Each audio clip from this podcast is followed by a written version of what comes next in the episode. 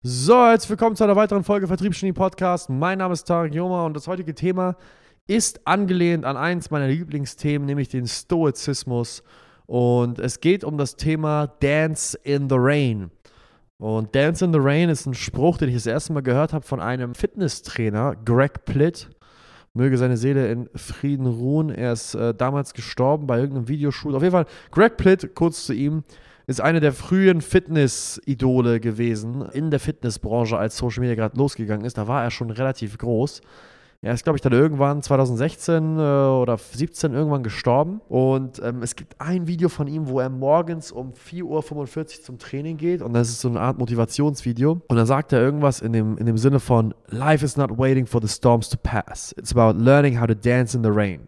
So dance in the fucking rain. Und dann geht's los mit richtig geiler Musik. Und das hat richtig geil mit mir resoniert, weil es auch viel mit dem Thema Stoizismus zu tun hat. Der Stoizismus, die Lehre der Unerschütterlichkeit, besagt ja, dass man Leben so ist, wie es ist und man eigentlich immer nur Entscheidungen treffen sollte, basierend darauf, wie man den bestmöglichen Fortschritt machen kann.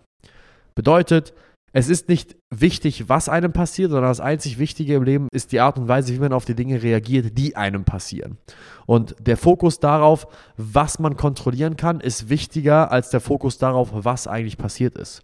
Und Dance in the Rain bedeutet so viel wie, ey, es kann sein, dass es regnet, es kann sein, dass es stürmt, es kann sein, dass es schneit, aber es ist scheißegal. Das einzig Wichtige ist, dass du auch im Regen tanzen kannst. Du kannst nicht immer nur für Sonnenschein warten, du kannst nicht mehr warten darauf, dass du glücklich bist, dass du happy bist, dass du motiviert bist, dass du Bock hast zu arbeiten, sondern das, worauf du primär achten solltest, dass du dafür sorgst, dass du unabhängig davon, wie du dich fühlst und unabhängig davon, welche Dinge in deinem Leben passiert sind, der gleichen Tätigkeit nachgehen kannst mit derselben Intensität. Und das ist auch für mich so ein bisschen die Analogie des Vertriebes.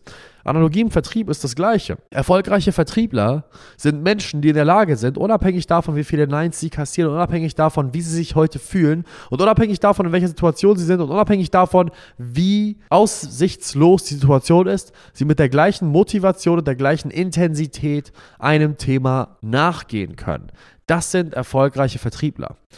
Und genauso habe ich mir auch in meinem Leben immer wieder Situationen angeguckt, wo ich hinterfragt habe, was waren Situationen in meinem Leben, wo ich besonders erfolgreich herausgekommen bin und was waren Situationen in meinem Leben, wo ich den meisten und höchsten Benefit rausnehmen konnte. Und Situationen in meinem Leben, die mich am allermeisten nach vorne gebracht haben, waren dann tatsächlich auch meistens die Situationen, wo ich im Regen getanzt habe. Nicht die Situationen, wo ich im Sonnenschein meinen Tätigkeiten nachgegangen bin, sondern besonders die Situationen wie Krankheit innerhalb der Familie, die ich überstanden habe, finanziell missliche Lagen, die mich an den Rande meiner Existenz gebracht haben, ähm, verrückte Situationen in dem Unternehmen, wo ich betrogen und belogen wurde von verschiedensten Geschäftspartnern und Mitarbeitern und potenziellen Kunden, die mir sehr, sehr stark geschadet haben. Meistens mit diesen Situationen umzugehen und trotzdem weiterzumachen mit der gleichbleibenden Intensität und trotzdem morgens aufzustehen, zur Arbeit zu gehen, meinen Mitarbeitern ins Gesicht zu lächeln, ihnen nicht das Gefühl zu geben, dass irgendwas schlecht läuft, sondern ihnen weiterhin das Gefühl zu geben, dass alles unter Kontrolle ist.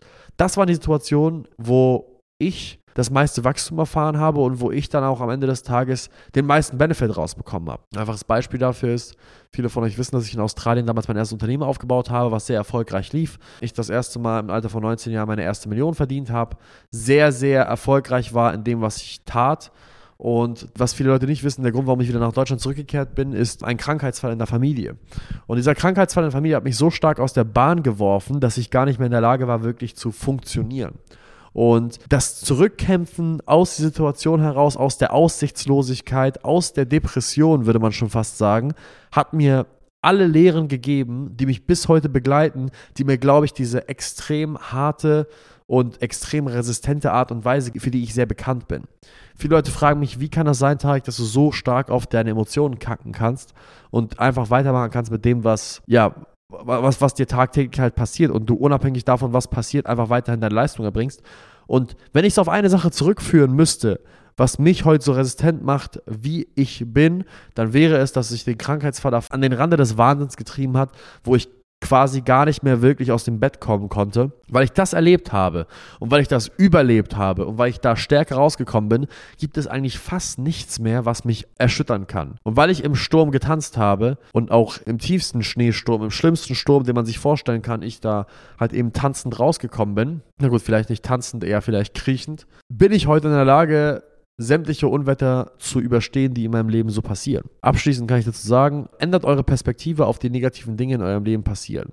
Negativ ist relativ. Ich ersetze das Thema, beziehungsweise ich ersetze das Wort negativ mit Opportunität. Also alles, was für mich negativ ist, ist für mich eine Opportunität zu wachsen. Und eure Perspektive zu ändern auf die Dinge, die negativ laufen, ist key, um voranzukommen, weil ihr dann aus einer ganz anderen Energie heraus arbeitet. Ihr versucht nicht das Problem zu lösen, damit der Schmerz weggeht, sondern ihr zelebriert das Problem, weil sie euch eine Möglichkeit gibt, stärker zu werden. Ähnlich wie mein Lieblingsbeispiel im Fitnessstudio. Wenn man ins Fitnessstudio geht und dort trainieren geht, ist man nicht sauer darauf, dass, ja, wie soll ich sagen, dass man einen Muskelkater hat. Ganz im Gegenteil, wenn man jemand ist, der sehr erfolgreich im Fitnessstudio ist, dann ist man meistens jemand, der es zelebriert, einen Muskelkater zu bekommen. Und genauso wie wir zelebrieren, im Fitnessstudio einen Muskelkater zu bekommen und uns am Ende des, des nächsten Tages nicht mehr bewegen zu können, ist es empfehlenswert, genauso mit dem Schmerz des Lebens umzugehen und den Schmerz des Lebens zu zelebrieren, weil wir wissen, dass daraus eine weitere Stärke erwächst. So, Vielen Dank fürs Zuhören. Bitte lasst uns eine 5-Sterne-Bewertung da. Ich hoffe, der Podcast hat euch gefallen und ich wünsche eine erfolgreiche Woche. Bis zum nächsten Mal. Ciao, ciao.